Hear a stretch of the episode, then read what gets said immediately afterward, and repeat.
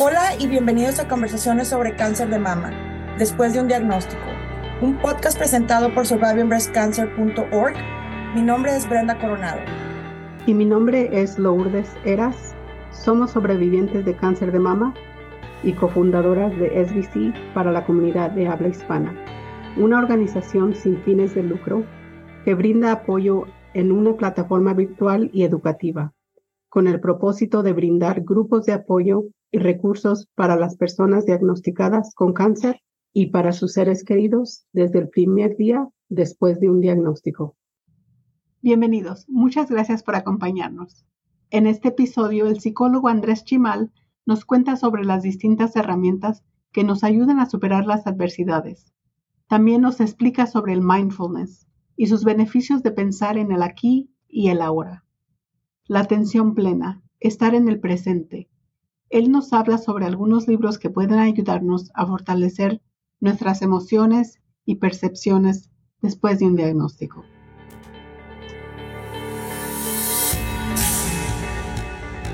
La terapia basada en mindfulness lo que busca es centrar nuestra mente en el aquí y en el ahora y dejarnos de, pensar en cosas como en el futuro, porque justamente son cosas que ni siquiera han pasado. Y son cosas que eh, son pensamientos, son ideas que a la larga terminan desencadenando una ansiedad. Bienvenidos a la conversación.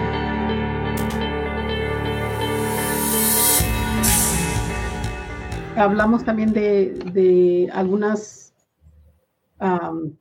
técnicas que digamos de la relajación o mindfulness que podía practicar uno para ayudar a manejar el estrés y la preocupación relacionada con esta experiencia. Hablamos del aceptamiento ah, comparado a la resignación. ¿Hay otros tipos de técnicas que pueda ah, proveer a la, a la comunidad que nos está escuchando para que puedan lidiar también con esto? Claro. Hablamos por ahí, como ustedes ya lo mencionan, de técnicas de respiración, de técnicas de mindfulness. Todo esto va encuadrado en, dentro de la terapia cognitivo-conductual y hay algo también dentro de todo este, bueno, hablamos de la aceptación, que como les comentaba, para mí es algo que me gusta mucho trabajar y todo esto va encuadrado dentro de la terapia cognitivo-conductual. Hay algo más que este, podríamos hacer, que sería trabajar con técnicas de relajación muscular. Son en realidad un, conjunto de técnicas que nos permiten a nosotros también buscar la relajación en momentos de estrés y en momentos de ansiedad. Y yo supongo que reforzaría y trataría de hacer nuevamente énfasis en esta parte de modificar mis pensamientos, tratar de modificar la perspectiva, tratar de modificar el cómo yo visualizo una situación. Es decir, no visualizar las cosas de manera catastrófica, tampoco visualizarlas como que la vida es color de rosa, porque la vida no es color de rosa, pero sí aprender a ver los matices adecuados de toda la situación que estamos viviendo. Creo que he escuchado un dicho que dice que el tratar de mirar una cosa positiva no es la ignorancia saber que estás viviendo por algo difícil, sino que tomar esa, es, esto difícil y tratar de mirar lo más positivo que puedas, porque eh, ya estamos en, esa situación. ¿Por qué hacerlos más sufrir? ¿Por qué hacerlo más difícil? ¿O por qué sufrir más? Así es. Sí, exactamente. ¿Para qué eh, sufrir más de lo que ya, ya tenemos? ¿no? La idea justamente de este proceso de aceptación es eso, aprender a reconocer que hay situaciones que podemos cambiar y hay situaciones que no podemos cambiar. Y con base en ello, llevar a la acción lo que sí y lo que no. ¿Usted conoce grupos de apoyo o recursos que, comunitarios a los que puedan acceder a la comunidad para también tratar de llevar esta experiencia?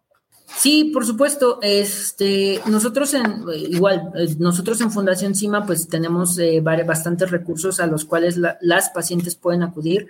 Eh, al estar nosotros este, con sede en Ciudad de México, evidentemente todo está en español. Y tenemos una página que se llama, bueno, pueden visitar nuestra página de internet, cimafundación.org. Ahí pueden entrar y ver todos los materiales que tenemos en, para ustedes. Pero hay una página en especial que trabajamos que es, está enfocada en las pacientes con cáncer de mama metastásico, pero que tiene mucho material importante. ¿Por qué? Porque cada, cada segundo y cuarto martes del mes tenemos una conferencia con algún experto, eh, algún experto de nutrición, algún experto oncólogo, algún experto psiquiatra, algún experto de lo que ustedes me digan, que brinda información importante a todas las pacientes. Eh, y ahí pueden encontrar muchísimo material que puede ser de utilidad y que es parte de nuestro trabajo que hacemos para, para las pacientes. Me causa una sonrisa de que me diga el segundo y cuarto martes de cada mes, porque es cuando tenemos el grupo de apoyo, eh, nos juntamos a las 7 de la noche, el, el segundo y cuarto martes de cada mes, y, y lo, lo, a Lourdes le gusta mucho platicar la historia del, del, cómo llegamos a que fuera el martes. Oh, sí, creo que, no sé si la contamos cuando nos reunimos en la, en la vez pasada, pero es que uh, creo que hay un dicho en, en Latinoamérica, o un dicho en español que dice que en los martes no te cases ni te embargues ni de tu casa salgas. Entonces dijimos nosotros, pues ya tenemos cáncer. ¿Ya que Hacernos, hacer nuestro grupo de apoyo los martes. Pero que creo que eh, eh, platicamos con eso. Dice, no, yo no sé por qué lo escogieron en los martes, pero esa es la historia de después de un diagnóstico y cómo llegamos a los martes. El grupo de apoyo claro. martes. Sí. Claro, pues sí, sí, creo que sí lo mencionaron, como que sí me, me suena. Tengo una pregunta. ¿Cómo uno puede abordar los sentimientos de incertidumbre sobre el futuro y reencontrar el, el, el, el nuevo propósito de, de, porque pues teníamos un propósito, luego el propósito cambia a es mejorarnos y, y salir de esto, pero ahora que ya estamos después de todo el tratamiento, pues es otro propósito, ¿no? Entonces es cómo, cómo um, atacamos estos sentimientos de incertidumbre o cómo podemos protegernos de esos sentimientos de incertidumbre. Ok, recuerdan que platicábamos acerca de la terapia basada en mindfulness, que sí. es una de las, eh, bueno, al menos es una de las terapias que yo aplico para estos casos de, de, pacientes oncológicos. La terapia basada en mindfulness lo que busca es centrar nuestra mente en el aquí y en el ahora y dejarnos de, de, de pensar en cosas como en el futuro, porque justamente son cosas que ni siquiera han pasado y son cosas que eh, son pensamientos, son ideas que a la larga terminan desencadenando una ansiedad. El preocuparme yo por algo que todavía no, no, no pasa me va a generar muchos problemas. Entonces, la idea de mindfulness es vente para acá y céntrate en lo que está aquí, en el aquí y en el ahora. ¿Qué tienes ahorita? ¿Qué tienes en este momento para hacer esto, para hacer aquello? Y esa es la idea. Y, esa sería como mi, mi, mi, principal, mi principal este, aportación en ese, en ese sentido. Algo que yo creo que pueden hacer todas es no necesariamente tienen que buscar una terapia basada en mindfulness, que sería lo ideal porque trabajas desde lo psicológico.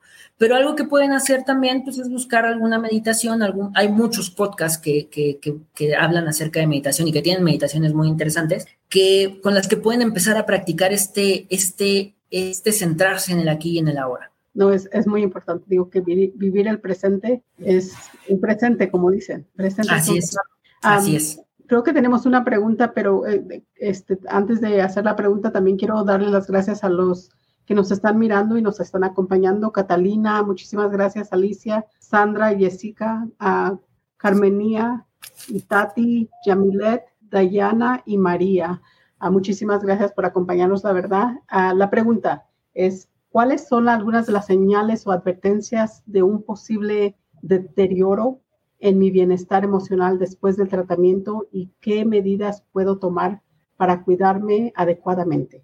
Yo te diría que puedes identificar diferentes tipos de señales porque todo el tema de la ansiedad, todo el tema de la depresión a veces no se manifiesta nada más en lo emocional, se manifiesta también en lo fisiológico, pero eh, a, a, grandes rasgos y resumiendo, si tú notas que no tienes ganas de hacer nada, que tienes pocas energías, que eh, lo que te gustaba antes ya no te satisface, que, por ejemplo, tienes eh, pensar en alguna situación te está generando temblores, te está generando aumento de, del pulso, aumento del ritmo cardíaco, es ahí en donde tú notas que tu cuerpo no está bien, que tú no estás bien y que necesitas hacer algo para modificarlo. De entrada, yo lo que te diría para que atacar todos estos síntomas que son propios de la ansiedad y la depresión respectivamente es ir a terapia es lo primero. Como psicólogo es lo primero que te voy a recomendar.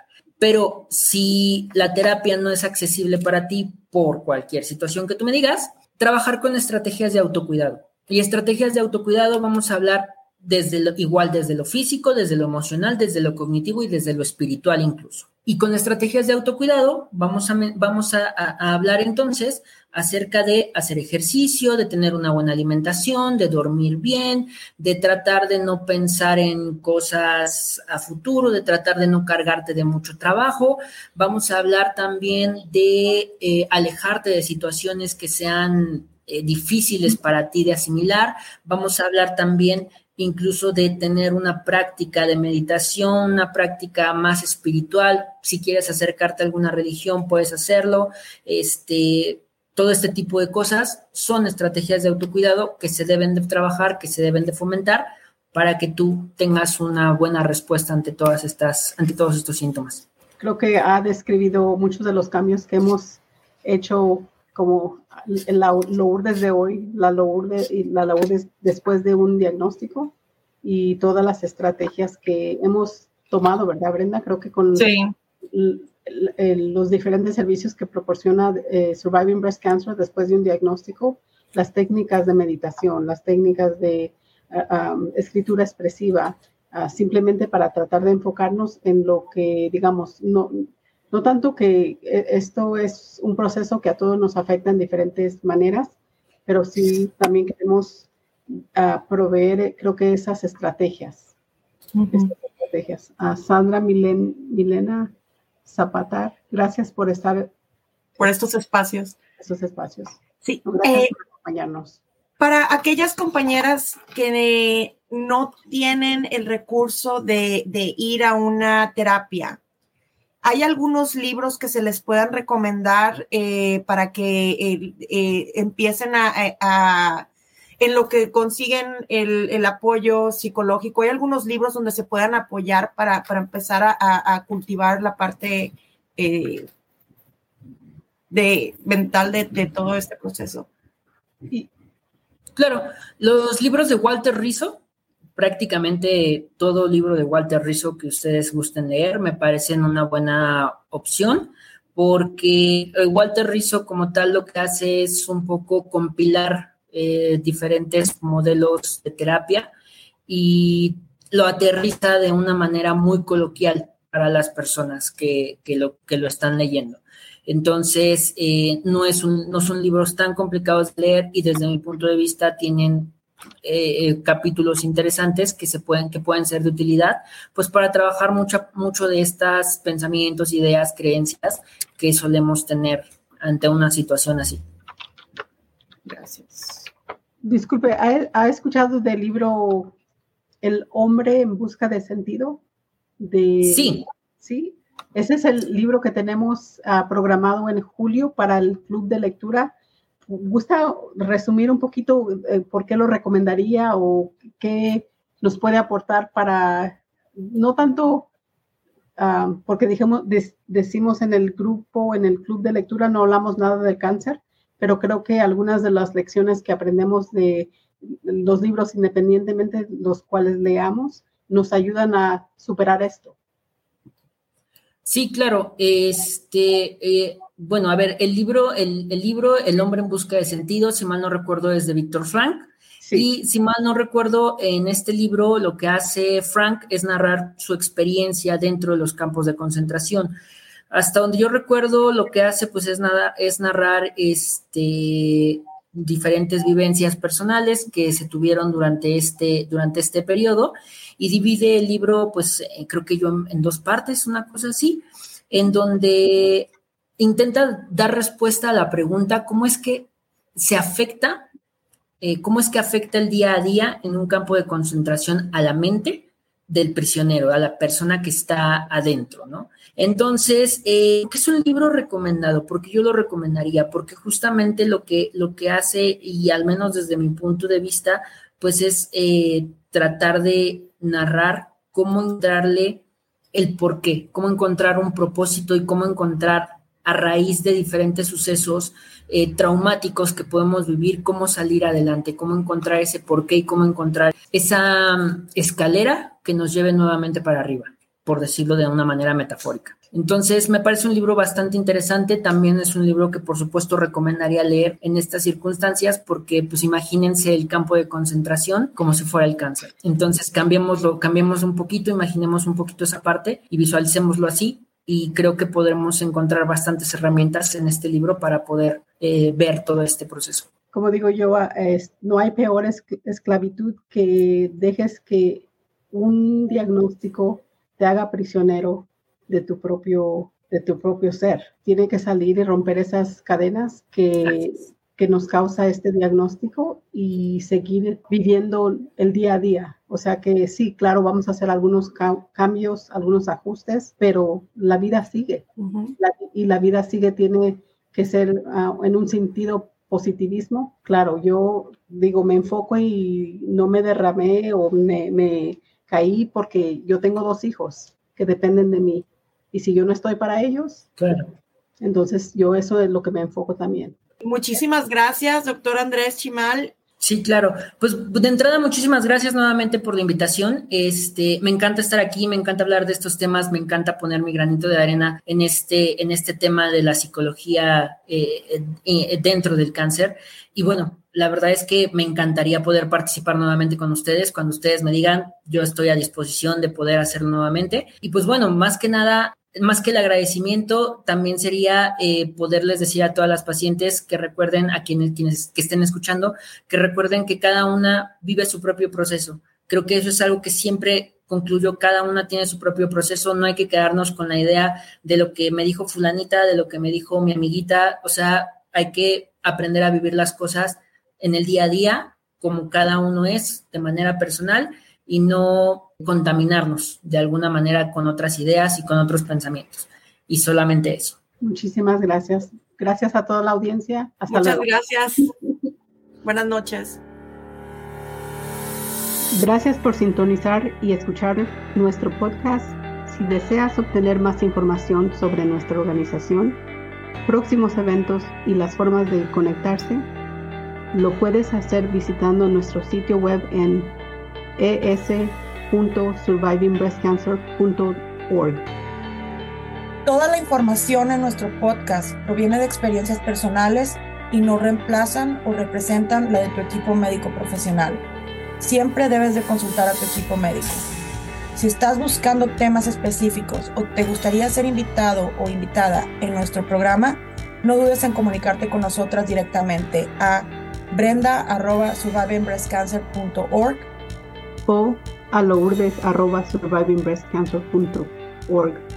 Síguenos en Instagram a Después de un Diagnóstico y Facebook Después de un Diagnóstico. Gracias.